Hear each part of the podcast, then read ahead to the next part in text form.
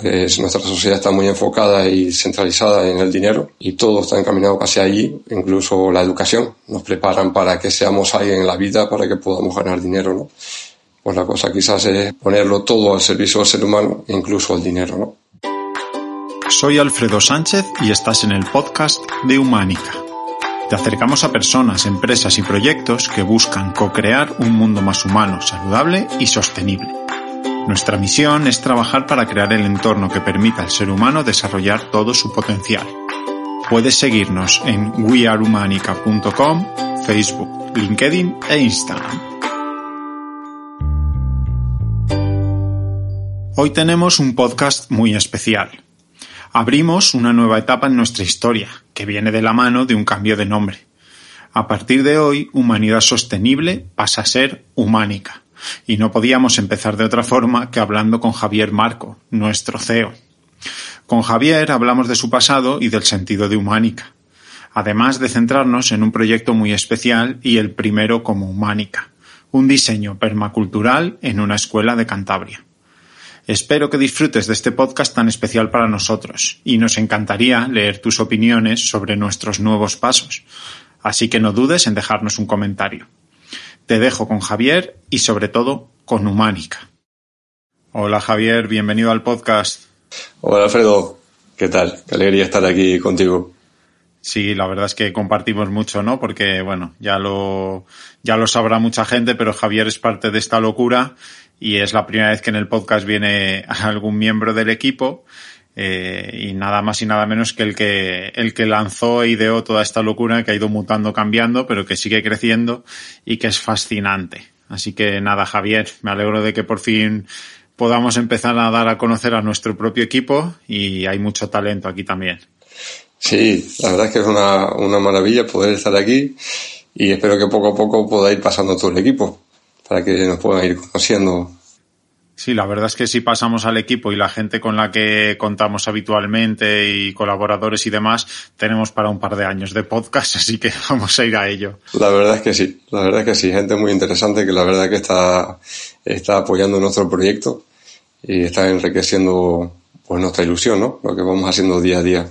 Bueno, pues tenemos que empezar con una novedad importante porque hasta ahora hemos sido Humanidad Sostenible, que es un nombre que en su momento pensamos y acogimos con mucha ilusión y trabajamos en esa línea, pero que en un momento dado nos dimos cuenta que era un poco limitante y bueno, en un proceso largo decidimos cambiar y por eso estarás viendo que el podcast de golpe ha cambiado a Humánica es un nombre que, bueno, ha surgido de un proceso eh, muy interesante que vamos a contar un poquito, pero bueno, eh, estaría bien definir, ¿no? ¿Qué es Humánica? Y bueno, como Javier es la cabeza pensante, que a mí me conoció en una charla sobre salud digital y ya me enganchó para hace dos años, un poquito antes de la pandemia, que luego la vivimos junto, me enganchó, pues le pregunto, ¿qué, qué consideras que es Humánica?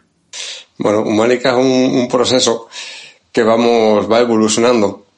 Me acuerdo en los primeros inicios, el primer nombre que tuvo que nunca llegó a conocer nadie fue 100% humano Después entre todos decimos, oye, ¿qué tal la escuela Humanidad Sostenible? Luego lo de escuela como que nos dejaba un poco, ¿no? Nos reducía un poco a todo lo que queríamos hacer. Entonces nos lo dejamos en Humanidad Sostenible.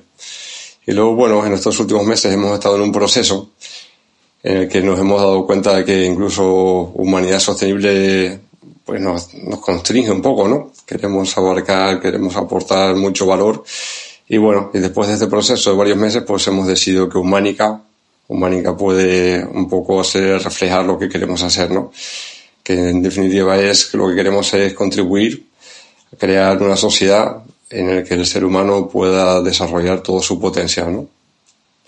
Que pueda vivir una vida plena, sana y contribuir a una, crear una sociedad más humana y más saludable y más sostenible. Totalmente. En ese proceso, además, bueno, todo parte de que desde Humanidad Sostenible, pues yo creo que el propio nombre nos arrinconaba en un sector de la sostenibilidad que es una pata eh, y para nosotros es una prioridad dentro de las, de las varias que tenemos pero que, que, a nosotros nos parece una consecuencia de hacer ese proceso que has dicho, ¿no? Lo primero es considerar al ser humano que recuerdo que ayer o antes de ayer cuando presentamos el proyecto alguien preguntaba por por Instagram, pero ¿qué hay de sostenible en poner el ser humano en el centro, ¿no? Y tal como lo vemos nosotros es que solo desde el conocimiento profundo de lo que es el ser humano se puede entender la necesidad de una sostenibilidad como eh, algo básico para nuestra existencia, pensando egoístamente, no pensando en que si no salvamos el planeta nos va a afectar, no, no, no, pensando en que un planeta sano, un planeta vivo, un planeta con biodiversidad es el lugar donde, donde hemos crecido y que, que da sentido ¿no? al ser humano. Entonces, ampliando mucho el horizonte hacia algo más grande, pues encontramos una definición mucho más afín a nosotros y que además eh, incluye otra parte importante y es que Humánica está actualmente siendo construido por un grupito de personas, pero eh, no son esas personas, sino que es una gran red en la que esperamos poder ir atrayendo gente, atrayendo empresas, atrayendo todo tipo de intereses, ¿verdad? Así es, así es. Hay una cosa, me estabas hablando ahora, me venía una frase, ¿no? Que dice, el ser humano es el problema, el ser humano es la solución, ¿no? Y, y la sostenibilidad muchas veces, aunque abarca más cosas, pensamos siempre en, en la naturaleza, ¿no? La naturaleza que está fuera de nosotros. Yo creo que si hay algo que nos diferencia o que nos marca o mánica es que pone mucha énfasis en la naturaleza del ser humano, en conocer la naturaleza del ser humano. Y ya en alguna ocasión lo hemos hablado, lo hemos escrito, lo hemos compartido, que el gran problema es que no vivimos acorde a nuestra propia naturaleza. Y eso provoca pues muchos, si no todos los problemas que estamos viviendo fuera, ¿no? Reflejados en, en, el planeta. Recuerdo muchas veces, como me, comentabas, ¿no? Que una parte del problema es el no poner el ser humano en el centro. Yo que me dedico a educación, lo veo clarísimo en la mayoría de los programas educativos de este país, en España y bueno, en el mundo entero prácticamente. El centro vertebra, eh, el centro son los contenidos y todo vertebra alrededor de eso, ¿no? Que hay que enseñar, que es importante enseñar y no tanto que necesita el adolescente, el niño, la niña. Y en la economía lo mismo, ¿no? El centro es el dinero y no es el ser humano cuando la economía es algo importante. Así que hacia allá caminamos, a la idea de, que el ser humano vuelva a coger un poco el centro de toda esta ecuación y que empecemos a construir algo más acorde a nosotros. Así que con mucha pasión, con mucha ilusión, empezamos y, y iremos sacando proyectos y hoy, hoy, vamos a contar un primer proyecto que estamos empezando a hacer. Así que nada, vamos a, a seguir con una cosa interesante que será conocerte, porque ya que has venido hasta aquí, pues estaría muy bien que, la gente que nos escucha pueda conocer a la persona que, que inició este proyecto, ¿no? Que, que, lo empezó a maquinar, que vendrá de muy lejos, aunque ahora ya se haya consolidado de alguna forma, pero que vendrá muy lejos en tus inquietudes. Y nada, supongo que estarán notando tu acento extraño germano canario de las islas, así que nada, preguntarte un poco por tu, por tu pasado y cómo has llegado hasta Humánica o a consolidar esto, de dónde viene todo esto. Sí, bueno, el acento viene de, de Canarias, de Tenerife. Ahí es donde nací y crecí, aunque soy canario un poco de mentira porque mi padre es soriano y mi madre es alemana. Pero bueno, el acento, eso que llevo ya mucho tiempo viviendo en Santander, eso creo que ya no se corrige, no se, corrige, no se cambia. Y nada, yo creo que el, el hecho de, de, haber crecido en una isla, eh, eso lo pienso últimamente mucho, me ha marcado. El ver eh, un sitio que es un auténtico paraíso, como es Tenerife, mucha gente dice es como un continente en miniatura, porque hay de todo, ¿no? Hay bosques húmedos, hay desiertos prácticamente, hay, uno puede estar en la playa bañándose a 25 grados y mirando al Teide que está nevado totalmente, ¿no? Y ver cómo eso iba a decir poco a poco, pero tampoco tan poco a poco se va, es como se va destruyendo, ¿no? Por la ambición de cada vez más y, y bueno, y ahí obviamente como en muchas partes de España el turismo pues está arrasando con, con la isla, ¿no? Entonces, bueno, yo de pequeño tenía, un, tenía y sigo, pero bueno, de pequeño era muy exagerado, una pasión enorme por, por, la naturaleza. Yo o estaba en la naturaleza, o estaba con los bichos y las plantas que tenía en casa, o estaba leyendo sobre bichos y plantas. Y bueno, cuando uno tiene esa locura, pues claro, la única cosa que uno tiene en mente es eh, estudiar biología, a saber más, ¿no? Y me apasionan todos los bichos, menos uno, que me fastidia bastante, que era uno que es muy modesto, que se llama así mismo Homo sapiens. y me da así como bastante rabia decir, con todos los bichos tan maravillosos que hay, ¿por qué he tenido que ser yo un homo sapiens, no? Ahí, bueno, pues veía como sitios que yo adoraba de pequeño, pues de repente venía la pala mecánica y arrasaba con ella, ¿no? Para poner ahí un hotel. Y bueno, pues así, me fui a estudiar, eh, empecé a estudiar biología en Tenerife y bueno, como digo, mi madre es alemana y digo, bueno, me voy para Alemania, porque como me estaba en la carrera, toda la gente importaba, importante, o era alemana, o era inglesa, o era americana, digo, pues será que allí eh, hay algo que es mejor que aquí, ¿no? Y me fui para allá. Y la casualidad es que eh, allí, en una, una parte de la carrera, hay que hacerla fuera de la facultad de, biología, en cualquier facultad. Yo decidí irme a la facultad de medicina y estuve ahí una temporada investigando temas de, relacionados con el cáncer. Y ahí empezó a cambiar el chip mío acerca del ser humano. Empezó a aparecer una inquietud enorme por entender al ser humano, porque enfermamos, porque lo destruimos todo, porque las guerras, ¿no? un tema ahora muy, muy actual. Y desde entonces no he parado de intentar entender qué nos pasa al ser humano. Y, y bueno, después de mucho, muchos cursos, mucha lectura, pues he entendido eso, que no vivimos en, tenemos una naturaleza y no vivimos en armonía, no vivimos acorde con esa naturaleza. Eh, sobre todo no vivimos en acorde con nuestra naturaleza en nuestros primeros años de vida y eso tiene un impacto muy grande. No, ahora no, para entrar en detalle eh, en ese tema, pero vamos, eso tiene mucho que ver con qué es lo que nos pasa en la sociedad, qué es lo que nos pasa como humanidad. ¿no? Entonces, humánica es como un poco la necesidad de aportar a la sociedad pues lo que he aprendido yo, lo poco que he entendido, más lo que has entendido tú, Alfredo, más todos los que estamos aquí en este barco, aportar nuestro granito de arena para eso, humanizar la sociedad, que no es más que hacer una sociedad que realmente respete y favorezca las necesidades de la naturaleza, de nuestra naturaleza, de la humana, ¿no? Y eso pues tiene mucho que ver con lo que decías antes, pues nuestra sociedad está muy enfocada y centralizada en el dinero y todo está encaminado con ello hacia allí, incluso la educación, nos preparan para que seamos alguien en la vida, para que podamos ganar dinero, ¿no? Pues la cosa quizás es ponerlo todo al servicio del ser humano, incluso el dinero, ¿no? Ese, final es muy importante porque lo hemos dicho ya en varios podcasts, ¿no? Pero hay una una tendencia bastante antigua de que al interesarte por entornos más naturales o esa parte del ser humano más eh, enfocada a la naturaleza o a su entorno idóneo, eh, hay cierta aversión a la palabra economía o el dinero y nosotros no vamos por ahí, lo has definido muy bien. Es más bien que el dinero tiene que estar al servicio del ser humano. En el último podcast hablábamos de de una moneda, una criptomoneda social y, Capis, con el que estuvimos, lo lo definió muy bien, porque decía que esa criptomoneda debía ser como el agua, ¿no? Que no quieres acumularla egoístamente y que crezca y que se revalorice, sino que quieres utilizarla con conciencia, sin desperdiciarla, pero para que riegue tus proyectos, ¿no? Y eso es un poco lo que debería ser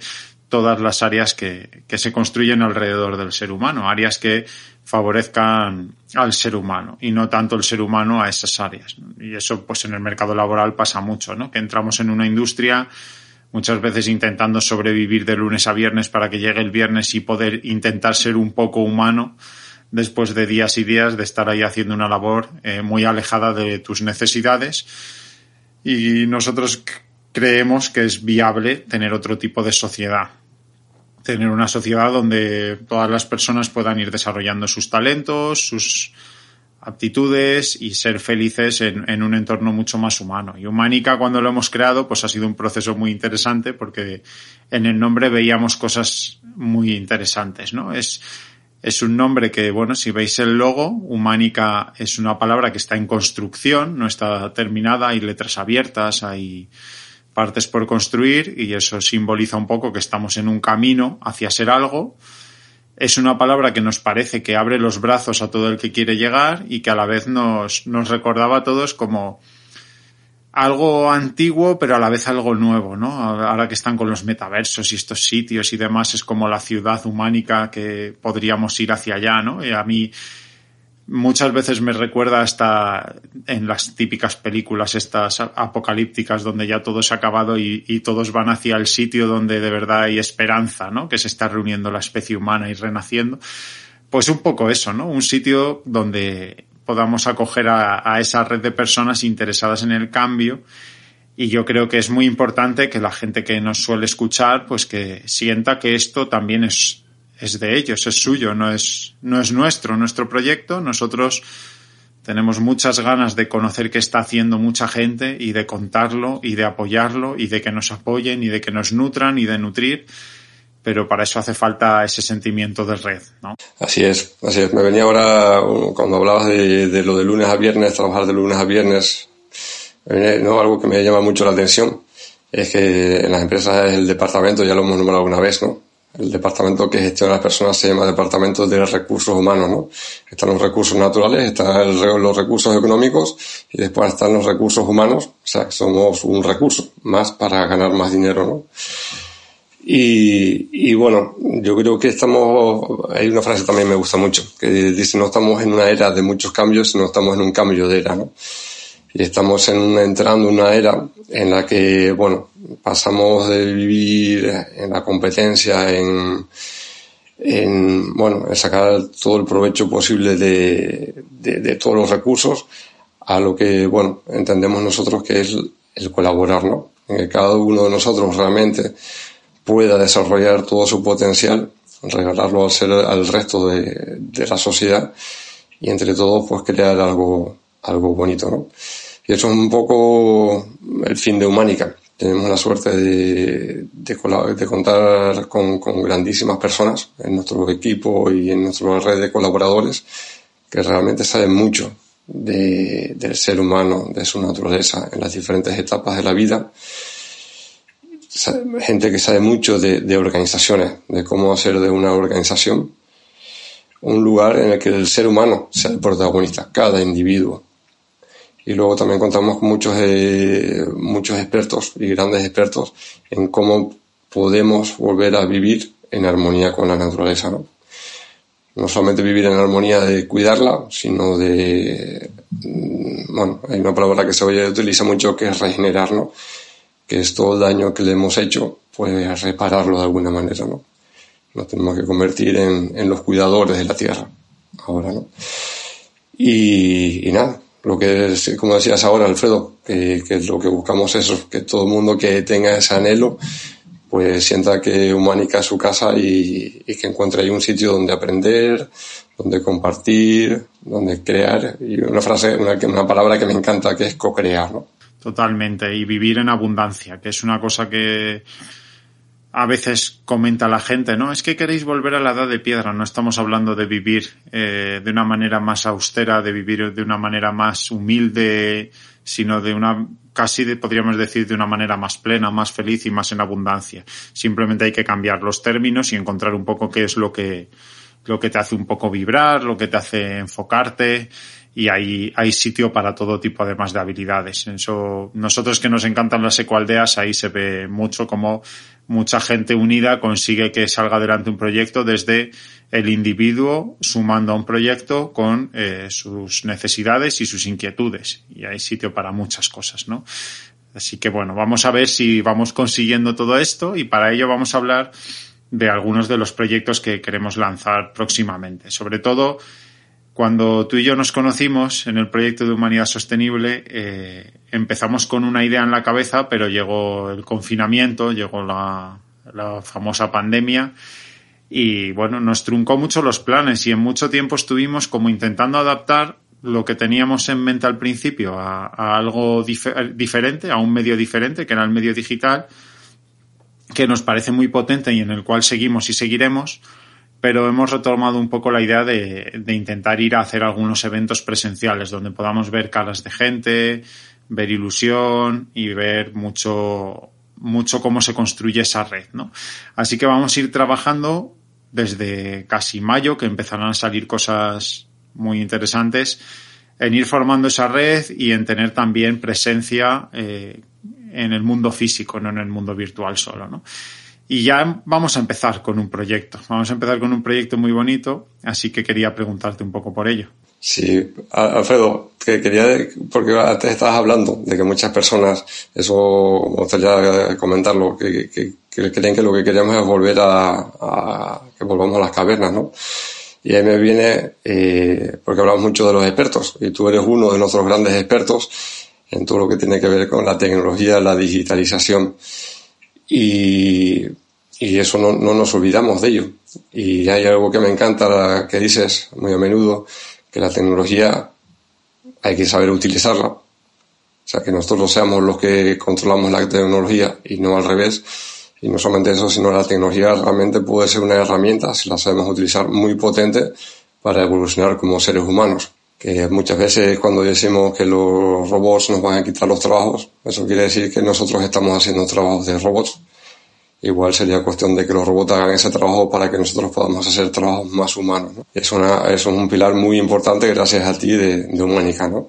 Sí, yo, bueno, lo sabe la gente por también las temáticas que voy tocando y lo que digo en el podcast, pero tú lo sabes bien, Javier, que a mí la tecnología me apasiona y a la vez me genera esa inquietud, ¿no? El otro día discutía por Twitter con alguien eh, que comentaba que la tecnología es, es, neutra, ¿no? Y yo le decía que no, que no es verdad. Primero, primero la tecnología no es una cosa, la tecnología es una relación. Nosotros tenemos relación con, con cosas. Y esa relación con las cosas, desde el conocimiento, desde el entendimiento y el aprovechamiento, es lo que se conoce como tecnología. Igual que has comentado antes que estudiaste biología, y biología no es una cosa, sino una, un estudio, un conocimiento y una profundización en lo que es el medio bio, eh, la naturaleza, los seres que la habitan y la biodiversidad, pues la tecnología es el conocimiento de las técnicas y habilidades para hacer transformaciones, ¿no? Y, y, bueno, yo le venía a decir que desde ese conocimiento la gente crea soluciones tecnológicas y dispositivos intencionados a algo. Y la intención le quita cierta neutralidad, ¿no? Y estoy convencido de ello. He oído muchas veces y creo que es un mensaje vacío y con ciertas intenciones que no, que no son adecuadas, que la tecnología es neutra y no es verdad. Cuando tú creas algo, tiene una intención y esa intención le quita neutralidad. Entonces, creo que la tecnología es capaz de lo mejor y de lo peor y todo, todo está en la, en la conciencia de la gente. Tenemos un grandísimo ejemplo con un, una persona eh, loco cuerda al mismo tiempo, que es Elon Musk, que es el creador de Tesla. Es una persona que recomiendo su biografía por aquello de lo, lo prismático, lo polifacético que es. Es una persona que desde el principio parece estar interesada profundamente en ayudar al ser humano, pero a la vez es un ególatra, ¿no? Entonces, bueno, ahí hay algo curioso, pero es un ejemplo muy grande de cómo una persona que está enviando cohetes al espacio constantemente y hasta ha enviado un coche rojo suyo, creo que era rojo, no estoy seguro, por ahí a viajar por el espacio, que son excentricidades que no van a ningún sitio. Hace poco Ucrania pidió ayuda y decidió que sus satélites se colocaban dando servicio de Internet a una zona que no tiene acceso a Internet por la situación que viven, ¿no? Entonces es un claro ejemplo de cómo quizás en los malos momentos a todos nos sale el, el echar esa mano, ¿no? Y el, y el sacar lo, que a veces está muy en la superficie o a veces más, más profundo, que es lo que es el ser humano, la colaboración, eh, la ayuda, pero eh, la tecnología está ahí eh, y bueno, con una intención muchas veces. Y esa intención con la que es creada es importante. Aún así luego se puede revertir, pero para mí es importante este mensaje, ¿no? Y discutía en Twitter diciendo eso justo, que siempre hay una intención y bueno, estaba relacionado con las criptomonedas, que es un tema que hemos tratado y, y, bueno, la gente dice Bitcoin es neutro. Como lo usa el ser humano es como será y no es verdad. Bitcoin ha nacido para cargarse un sistema, para destruir algo que no, que cree que no está bien su creador y eso ya le da intención y es lo que está haciendo, ¿no? Entonces no entro a calificarlo porque no es el objetivo de este podcast, pero como bien dices, la tecnología nos puede permitir un salto evolutivo para ponernos en el centro y ayudarnos en ese proceso. Y la tecnología es conocimiento y no podemos huir de ella, sino que tiene que estar en parte de nosotros. Así que nada, vamos a volver a, a nuestros próximos proyectos. Hay una cosa también que has descubierto hace no mucho, o sea, yo sé que la conocerás desde hace más tiempo, pero yo he vivido el, el aproximamiento máximo que has hecho, incluso formándote y ya empezando a convertirte en un pequeño experto en ello, que es la permacultura, que es un tema que hemos tratado en el, en el podcast un par de veces. Tenemos varios eh, podcasts en los que lo tratamos. Está el de Ecohabitat con Tony Marín. Y bueno, eh, también un podcast en el que cruzamos el océano y fuimos hasta Perú y hablamos de ello. Pero sé que, que te interesa y está muy relacionado con algo que has comentado antes, que es el, la regeneración, ¿no? Entonces la permacultura, que es un proceso de diseño, es algo que queremos integrar mucho en nuestro, en nuestro pensar, ¿no? Y uno de nuestros próximos proyectos está relacionado con la permacultura. Y antes de definir el proyecto, pues yo te, te preguntaría qué, es para ti la permacultura. Bueno, como tú bien dices, es una, es una herramienta de, de diseño. Realmente lo, lo nombran como una caja de herramientas el fin de, la permacultura es crear asentamientos humanos que sean sostenibles. En realidad va más allá, pero bueno, así lo se define, ¿no? Sostenible y, hasta donde se pueda autosuficientes. La idea es crear como eh, espacios cerrados, cerrados en el sentido de que se necesite lo mínimo posible de fuera, que se aproveche al máximo todo lo que hay dentro, ¿no? Eh, bueno, yo creo que, que, que, dice mucho, se basa en tres, tres principios éticos. Uno es el cuidar la tierra, el planeta, cuidar a las personas y el reparto justo de los, de los recursos. Eso digamos que está en el centro de la permacultura, con lo cual está totalmente alineado con, con Humánica, ¿no? Y por eso pues, pues le damos tanta importancia. Y si uno mira la, la flor de la permacultura, pues ahí descubre que están prácticamente todos los ámbitos de, del, del ser humano. Está la salud, el desarrollo personal, está la bioconstrucción, está la economía, está eh, la agricultura, por supuesto, está la educación, están las energías renovables. Y esa flor tiene en el centro al ser humano y a la naturaleza y los recursos. Los recursos, cuando habla del, reparto equitativo, no solamente piensa en los que estamos ahora aquí, sino está pensando también en los que van a venir después, ¿no? Entonces, bueno, como digo, es una caja de herramientas. Tenemos un terreno, tenemos una empresa, tenemos... Y queremos que eso, queremos ahí poner al ser humano en el centro y queremos que eso esté al servicio del cuidado de la tierra. Bueno, pues abrimos la caja de herramientas y miramos a ver qué podemos necesitar. Podemos buscar, encontrar puede ser la economía del bien común, pueden ser las placas solares, o puede ser la regeneración del suelo, eh, puede ser el aprovechamiento del agua. Eh, bueno, y ahora, pues como dices, bueno, después entramos ya en el proyecto en el que estamos ahora inmersos.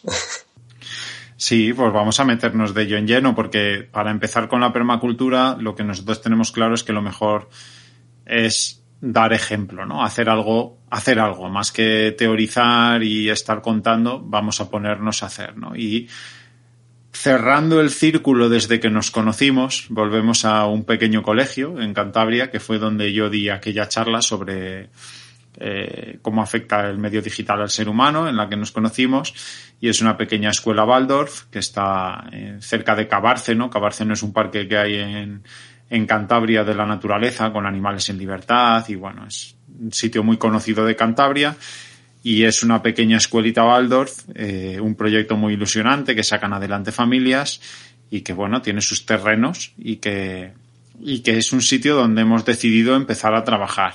Dentro de esas patas de la permacultura que comentabas está el diseño regenerativo del entorno y, y, una de las cosas más importantes para regenerar es ampliar la biodiversidad. ¿no? Yo he oído muchas veces que estas situaciones de pandemia muchas veces vienen por la ausencia de biodiversidad, que no deja de ser la barrera natural que, nos protege a los seres humanos. Hay gente que se ríe de esto incluso, pero cuando tienes un huerto, como tengo yo, te das cuenta que la baja biodiversidad hace que las plantas sean muy atacadas y solo fomentando una alta biodiversidad y que haya flores de todo tipo y plantas que se nutren unas a otras y que se aportan, empiezan a desaparecer eh, plagas de animales, empiezan a desaparecer hongos, empiezan a desaparecer todo ese tipo de cosas y empieza a convertirse en algo que por sí solo casi crece y no tienes que estar asistiendo tanto, ¿no? Hay un libro muy interesante que es Sapiens de eh, de un autor que ha escrito varios libros más. Yo sé que hay uno que te gusta bastante, que es, creo que es 21 lecciones, ¿no? Para como... No me acuerdo ahora exactamente del título, pero algo así como lecciones para el siglo XXI o algo así. Sí. Vale, lo pondremos en las notas, pero en este libro de Sapiens el autor viene a decir que, que la conquista real no ha sido del ser humano sobre el trigo, sino al revés, ¿no? Porque el trigo ha conseguido imponerse como especie más abundante en la tierra y al ser humano lo que le ha pasado en consecuencia es que en vez de estar un tiempo dedicado al cultivo tiene que extender sus horarios horas y horas y horas para intentar eh, proteger todo ese entorno en el que solo hay trigo y de plagas y de mil situaciones, ¿no? Entonces, al fomentar, yo noto que al fomentar la biodiversidad, eh, lo que hacemos es poder retirarnos un poco. Y nosotros nos vamos a poner con ello un, colegio, ¿no? Así que vamos a, lanzar un proyecto en el cual colaboran otras empresas, que ahora te pregunto por ello. Y el objetivo es organizar todo el entorno natural del colegio, desde el diseño permacultural y ponerlo como caso de éxito, involucrando a todo el medio, al ayuntamiento del pueblo, a las familias de la escuela y a todo el que se quiera sumar. Así que empezando con, con ese proyecto, eh, con quién hemos contado para subirle al carro del proyecto permacultural. Bueno, pues en primer lugar al colegio, al que quiero agradecer muchísimo. Bueno, estamos muy vinculados a la pedagogía Waldorf y en concreto pues a, esta escuelita, ¿no? Que gracias a Dios pues con mucha ilusión va creciendo. Y bueno, este, este colegio cuenta con tres terrenos donde, bueno, hemos hecho un diseño que queremos implementar y, gracias a Dios, pues contamos con, con muchas organizaciones. Eh, con el ayuntamiento de Villanueva de Villajusa, que es donde se encuentra el colegio. Eh, la Cámara de Comercio de Cantabria ha mostrado interés también en este proyecto. Eh, la Fundación Naturaleza y Hombre, que nos va a proporcionar los árboles y arbustos autóctonos. Eh, Life en Cantabria, que tiene un programa muy bonito de renaturalización eh, bosques sostenibles, que su función es mm, ayudar a las empresas eh, a, compensar su emisión de CO2 plantando árboles. Eh, bosques de Cantabria, que es otra asociación, que su función es, pues tener su vivero y crían sus, sus árboles y arbustos eh, autóctonos y bueno, también ellos participarán. Hay una empresa que se llama Solo Frutales, que también está en Cantabria, es un sitio espectacular y de ahí es donde eh, obtenemos nuestros árboles frutales y mucho conocimiento. ¿no? Eh, bueno, después una de las empresas de, de, uno de nuestros socios, Pablo, que a través de bosques sostenibles va a compensar la emisión de CO2 de, su, de sus clínicas dentales plantando árboles en, en esta escuela. Y no sé si me dejo alguno. Bueno, hay una cosa importante, hay un proyecto que es Kids for Forest, un proyecto europeo en el que participan aproximadamente 2.000 escuelas en Europa, en las que los niños siembran en los terrenos de la escuela semillas de árboles y arbustos autóctonos con el fin de, reforestar terrenos que están degradados. Y nuestra escuela Waldorf va a ser la primera escuela española en participar en ese proyecto.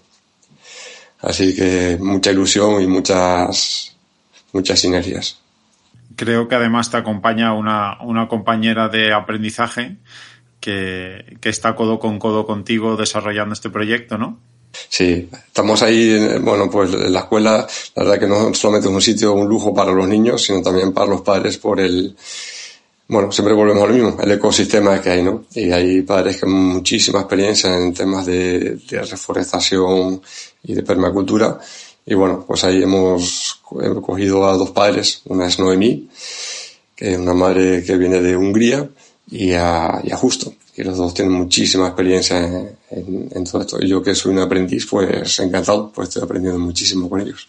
Bueno, pues entonces el proyecto que está empezando consiste en, en el estudio de la zona y desarrollar un, un sistema de plantación y desarrollo de especies y biodiversidad, no solo especies vegetales, sino también animales o insectos, fomentar toda la, biodiversidad que se pueda, también acorde al uso que va a tener el sitio, ¿no? Porque muchas veces eh, en el diseño nos olvidamos a veces de qué uso va a tener, ¿no? Y es un colegio y eso implica que lo que se tenga que hacer ahí también favorezca el aprendizaje, favorezca la salud de los niños y niñas que están ahí y todo eso. Y lo que, lo que queremos conseguir es que sea un proyecto que, que, vamos a ir contando, que vamos a ir contando a través de nuestras redes sociales, en nuestro blog y que seguramente traeremos al podcast más veces, que sirva como ejemplo y pueda ser eh, duplicado o replicado, ¿no? que sea escalable, porque consideramos que los colegios son fuente de aprendizaje en muchas áreas. Yo, por ejemplo, con mi, con mi colegio en Madrid, con mi escuela en Madrid, eh, pertenecemos a una red que se llama Ecoescuelas y vemos que cada vez hay más interés, ¿no? Pero el interés, pues empieza a ser un huerto. Una escuela hace un huerto o algo así, pero a nuestro gusto hay mucho más que se puede hacer en el diseño para que la naturaleza esté integrada en la escuela. A mí me da mucha lástima ver ciertos colegios donde el patio es todo hormigón y no, y no hay nada que sirva de contacto entre la naturaleza y los niños y niñas que están allí. ¿no? Así que lo que vamos a hacer es hablar un poco de, ese proyecto, de qué hemos tenido en cuenta o qué se tiene en cuenta en el diseño permacultural, que ya he dicho, una de las patas primeras es el aumento de la biodiversidad, porque al final si, si, tienes unas especies reducidas son especies que siempre van a extraer un tipo de nutrientes concretos de la tierra, con lo cual los acaban y ni siquiera ellas mismas están felices en ese entorno y que tiene ciertos principios importantes, ¿no? Así que cuéntanos un poco algunos principios importantes a la hora de diseñar. A medida que voy profundizando en, en la permacultura, voy descubriendo que todo al final es lo mismo nosotros estamos hablando de que Humánica pretende ser una red de colaboración y cuando estudiamos el suelo, realmente simplemente es un entorno en el que hay cooperación entre un montón de bacterias, hongos, eh, pues la, famosa lombriz de, tierra, ¿no? que tiene tantos beneficios. Hay una barbaridad de, vida ahí dentro que hace que el suelo sea fértil y que, funcione, ¿no? Que podamos realmente, que encima de ese suelo pueda darse la vida. Y por encima del suelo lo que pretendemos es exactamente lo mismo. Es crear sinergias entre, como decías tú, árboles, arbustos, plantas eh, medicinales, aromáticas. Eh, siempre lo mismo. siempre lo mismo. Es buscar la colaboración. La colaboración es, es la vida, ¿no? Y claro, en la permacultura hay que tener en cuenta, hay que tener, o se tiene en cuenta también lo que viene de fuera, o sea, lo que tenemos dentro, que eso lo tenemos, eh, que, plantas hay ya hay presentes, qué edificaciones ya hay presentes, pero también lo que viene de fuera, de dónde viene el agua, de dónde viene el viento, eh, cómo podemos aprovechar eso, cómo podemos protegernos de eso, ¿no? Entonces, bueno, en esta escuela tenemos como tres pequeños terrenos eh, como tú bien decías, es una escuela, con lo cual tenemos que tener muy en cuenta a los niños. Obviamente ellos tienen que tener su espacio para jugar, no lo vamos a llenar todos de árboles. Y, el, fin de este proyecto es sobre todo pedagógico, ¿no? No es tanto productivo como, como pedagógico. Entonces la, la idea es, eh, pues, pues en uno de los terrenos vamos a, hemos diseñado un bosque comestible, que es eh, la idea de un bosque comestible es eh, imitar a la naturaleza, pero con plantas árboles y arbustos que, que son interesantes para nosotros. Pues ahí tendremos árboles frutales, tendremos arbustos tipo arándanos, frambuesas, moras. Los niños estarán encantados, claro. Y pondremos también eh, muchas plantas aromáticas que sirven por un lado para ayudar a la polinización y al otro lado para, para la protección contra, contra plagas, ¿no? Eh, claro, eh, como decimos, esto está en Cantabria, hay un viento bastante potente aquí, sobre todo en invierno, que viene del norte, noroeste, y entonces, bueno, vamos a, proteger un poco este, este bosque con un pequeño cortavientos, que será un bosque de árboles y arbustos autóctonos de Cantabria. Y algo que también es muy importante, por muchos motivos, es el tener un estanque. Esto aumenta muchísimo la biodiversidad, es una forma de almacenar agua, y bueno, en este espacio pues estará este cortamientos de árboles y arbustos autóctonos, en medio estará este estanque y al otro lado estará el bosque comestible. Y luego en el resto de los terrenos lo que haremos es sobre todo utilizar los árboles, los arbustos y las plantas para, bueno, pues para proteger el espacio, crear como un microclima, ¿no? Ahí donde el viento puede afectar mucho, incluso los niños mientras están jugando, pues, pues crear eh, setos corta, corta viento para dentro de los patios crear un, un microclima agradable, ¿no? Que favorezca además, pues bueno, en las escuelas Waldorf las huertas están integradas, con lo cual, bueno, ahí donde estén las huertas, pues alrededor de ellas puedes crear un, microclima que favorezca el crecimiento de, de, lo que hay ahí plantado, ¿no? Y también habrá un espacio para que los niños puedan sembrar estas semillas de las que habíamos hablado antes, de árboles y arbustos autóctonos, que luego podamos aprovechar para, para reforestar zonas degradadas. También además la escuela tiene una zona que es algo que en muchos ayuntamientos se ha puesto digamos de moda o se hace mucho, pero no lo he visto tanto en colegios, donde las familias de la escuela pueden ir y sembrar. Cogen un pequeño terrenito, y allí pueden sembrar y bueno, entre todas también fomentar una cultura de aprendizaje, de colaboración, de diversión en ese proceso, ¿no? De ir ahí con los niños y las niñas y pasar el día, de compartir, es muy habitual compartir semillas, compartir esquejes, esto que ha crecido, esto se da bien.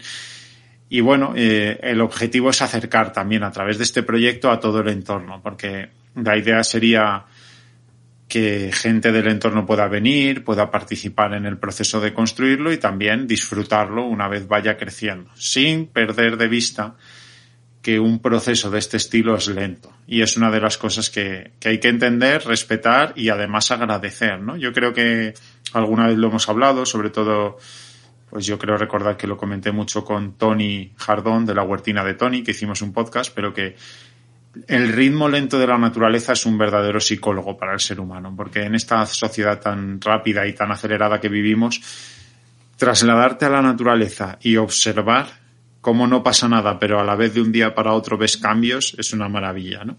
Entonces, bueno, eso es un proyecto que va a ir despacito, pero que va a ir creciendo y que iremos contando y que esperamos poder transmitir. Desde aquí animamos si nos escucha alguna persona que forme parte de una escuela y que quiera llevar este proyecto a su escuela, pues que contacte con nosotros, que vamos a ser muy activos en la difusión y en la recreación y de este proyecto en otros entornos, ¿no? Con la idea de que sea adaptado al entorno, porque una de las cosas de la permacultura es el conocimiento de dónde se está. Esto lo digo porque ahora mismo hablando contigo veo detrás unos tarros que recogimos el fin de semana pasado de esa escuela, en la cual extraímos tierra del subsuelo, la mezclamos con agua, agitamos los tarros y ahí los tienes decantándose para ver los estratos, ¿no? Y es una manera de la que se puede conocer más sobre tu suelo, si tiene más limos, si tiene más arcillas, si tiene más materia orgánica. Y esto es muy importante en el diseño permacultural porque lo que se puede hacer en Cantabria no es lo que se puede hacer en Madrid ni lo que se puede hacer en Andalucía. Pero en cada zona hay un tipo de bosque o hay un tipo de entorno natural que eh, vive bien en ese ecosistema y bueno, se ayudan como esa red que comentabas, ¿no? Yo aquí en Madrid, por ejemplo, empecé con un huerto muy estilo, voy a plantar en este bancal tomates, en este bancal pepinos, en este bancal voy a plantar otra cosa. Y ahora cada vez más voy hacia, vale, a ver, aquí voy a poner unos tomates y qué le pongo alrededor y qué flores pongo y cómo hago que vengan las abejas y cómo, y poco a poco te das cuenta que, que casi es más importante todo lo que son, no son tomates para que ese tomate pueda crecer, ¿no? Y si no lo pones, pues al final el tomate, bueno, puede crecer, pero es más complejo. Sí, así es, siempre, lo mismo. siempre buscar las sinergias. Y ahí me venía, me venía, me venía el, el hablar de dos cosas que me parecen muy importantes. Una es que este, este proyecto que tú decías es incluir también a, al municipio esta mañana tuvimos una reunión con, con el alcalde, la verdad es que vamos fenomenal y la idea es, incluir al municipio, las personas que quieran participar, pues puedan acercarse. Pero no solamente es un proyecto que se va a desarrollar dentro de la escuela, sino todas estas organizaciones que, que, colaboran, pues tienen sus lugares, sus centros, en donde hacen cosas maravillosas y la idea es llevar a los niños a esos sitios también, ¿no? O sea que no solamente todo en la escuela, sino que y para la escuela, si no vais en la escuela para mucha gente y es fuera de la escuela también, ¿no? Y, algo que, me, que es algo nuevo, que todavía no, no lo hemos hablado, es que también vamos a participar, eh, vamos a participar en este proyecto, la red de semillas de Cantabria, que es algo que hablamos hace poco, que nos parece muy importante, que es el proteger y conservar las especies eh, autóctonas de los lugares, ¿no? Entonces ya, ya nos hemos puesto en contacto con, con esta red de, de, semillas de Cantabria para también en nuestro colegio poder organizar algún, algún intercambio de semillas. Nos acerca ahí siempre un sitio, un momento precioso. Se acerca ahí la gente con sus semillas bien conservadas de, de especies que llevan siglos ya aquí en Cantabria. Y la gente, bueno, pues intercambia. Oye, ¿tú qué tienes? Ah, pues toma, yo tengo esto, venga. Y perdón, y buscar la manera de, conservarlo y mantener esa, esas, esas especies. Bendito mundo el de las semillas. El otro día hablando contigo, Javier, recuerdo hablar de ello y creo que, que es algo que no sé si todo el mundo conoce, sobre todo si no se ha dedicado a ese mundo. Pero es increíble cómo muchas de las semillas que te venden son de, de algún tipo de, bueno, lo que quiera hortaliza, lo que quieras sembrar, que una vez crezca te va a dar frutos, pero esos frutos van a producir semillas que no sean eh, fértiles para una segunda tanda, ¿no? Y así evitar que puedas tener pues segundos cultivos con esas semillas. También la mayoría de las hortalizas que se compran en el supermercado traen semillas que están hibridadas o están estudiadas para que no sean fértiles. Yo recuerdo que me, un amigo me dijo, tengo tomates, te, te doy que sembra un montón. Y me traje aquí un montón de plantas y, y los dos como tontos plantamos un montón de tomates y no salió ni un tomate, porque eran semillas de un tomate que habían sacado de un supermercado. Y bueno, ahí fue como el descubrimiento de qué estamos haciendo. Pero claro, entiendo, la empresa diría, bueno, si yo hago un tomate que está bueno y de las semillas sacan esos mismos tomates, pues qué negocio tengo. Y eso va en contra de lo que nosotros pensamos que favorece el crecimiento, que es esa red. Si tú el conocimiento lo utilizas de manera privativa y para ti mismo, pues rompes eso que es rico, que es el, crecer en, en, comunidad y en red, ¿no? Y eso está bien que la gente comprenda que en su zona seguramente haya otras personas interesadas que tengan huerto y que le puedan dar conocimiento, que puedan intercambiar semillas. Hay bancos de semillas en muchas zonas, tienen sus principios, que si quieres ahora nos cuentas un poco, pero, pero que pueden darte para que puedas sembrar y conocer de especies autóctonas, porque muchas veces compramos unas semillas que no están adaptadas plenamente a la zona en la que estamos. Así es, así es. Yo la verdad es que eh, he tenido la suerte de estar en algunos encuentros de intercambio de semillas. No, sé mucho del tema, pero como acabas de decir tú ahora, el tener la posibilidad de, tener, de, poder acceder a semillas de plantas que llevan siglos mm, dando frutos aquí en Cantabria, que están perfectamente acostumbradas al clima, están perfectamente acostumbradas al, al suelo, bueno, pues eso yo creo que es un regalo, ¿no? O sea, yo siento cuando veo una semilla, digo, si, es un regalo. O sea, es, cuando me como una manzana, a veces lo hemos hecho mi hija y yo, y metes la, la, la semilla en, en, el, en el tiesto y sale un árbol. O sea, de una semilla, dentro de una semilla hay todo un árbol. O sea, es, es, es impresionante. Es impresionante. Y, y cada vez, pues eso, me, me va viniendo más la idea de que realmente bueno, eso, esa, vuelvo a hablar un poco de la permacultura. O sea, realmente la riqueza está en el ser humano, en el compartir, en las, en las cosas que no valoramos, el suelo, las semillas, el aire, el agua. Escuchaba hace poco que en Estados Unidos al suelo se le llama dirt, suciedad. ¿No? Y lo muchas veces a, a las madres, ¿no? Cuando los niños están ahí, no te manches, cuando están tocando la... Y es, o sea, el suelo es la base de la vida. Ahí es donde se sustenta toda la vida, ¿no? Entonces yo creo que, que volver a, valorar eso, ¿no? Volver a, por eso lo que decías tú antes, eh, volver a hacer cosas presenciales, volver a, valorar el contacto humano, el contacto con, con la naturaleza, con el suelo, con el agua, me viene muchas veces últimamente que, claro, estamos totalmente desvinculados de todo. Parece que la comida sale del supermercado, que el agua sale del grifo, que la luz sale del enchufe y no tenemos, no, no, no tenemos esa conciencia de dónde sale cada cosa, ¿no? A veces me como una manzana y digo, contra todo lo que ha tenido que pasar para que esta manzana llegue a mi mano, ¿no? Y, como decías tú antes, en nuestro día a día todo es correr, comemos así muchas veces sin darnos cuenta y no somos conscientes de todo lo que hay detrás, ¿no? El regalo tan grande que es tener un plato de comida encima de la mesa, ¿no? En fin, podemos estar horas y horas hablando, Alfredo. Sí, no, la verdad es que de las semillas hay todo un mundo.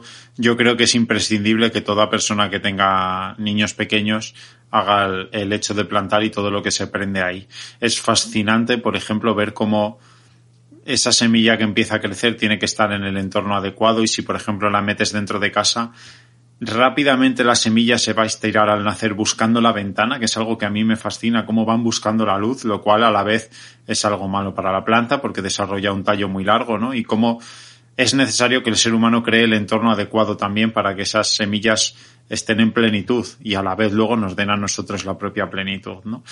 Así que sí, es una cosa de la que podríamos estar hablando todo el día, pero la idea es ir contando este proyecto, ir dando señales de cómo crece, de cómo se va formando y animar a la gente a que lo siga. Y bueno, presentar este nuevo nombre con el que venimos, que es Humánica, y bueno, presentarte a ti, Javier, como, como parte muy importante de este proyecto, como pionero en él y como uno de los integrantes. Así que nada, agradecerte que hayas venido a presentarte y, bueno, a la gente animarla a que, a que nos escuche, nos siga y comparta lo que hacemos. Sí, agradecer, tengo que agradecer yo, agradecer por, por, por, por poder contar contigo, por poder contar con Pablo y con Gladys, por poder contar con todos los colaboradores maravillosos que tenemos y, y, nada, lleno de ilusión y ganas de poder aportar nuestro granito de arena a este cambio que tanto, tanto necesitamos.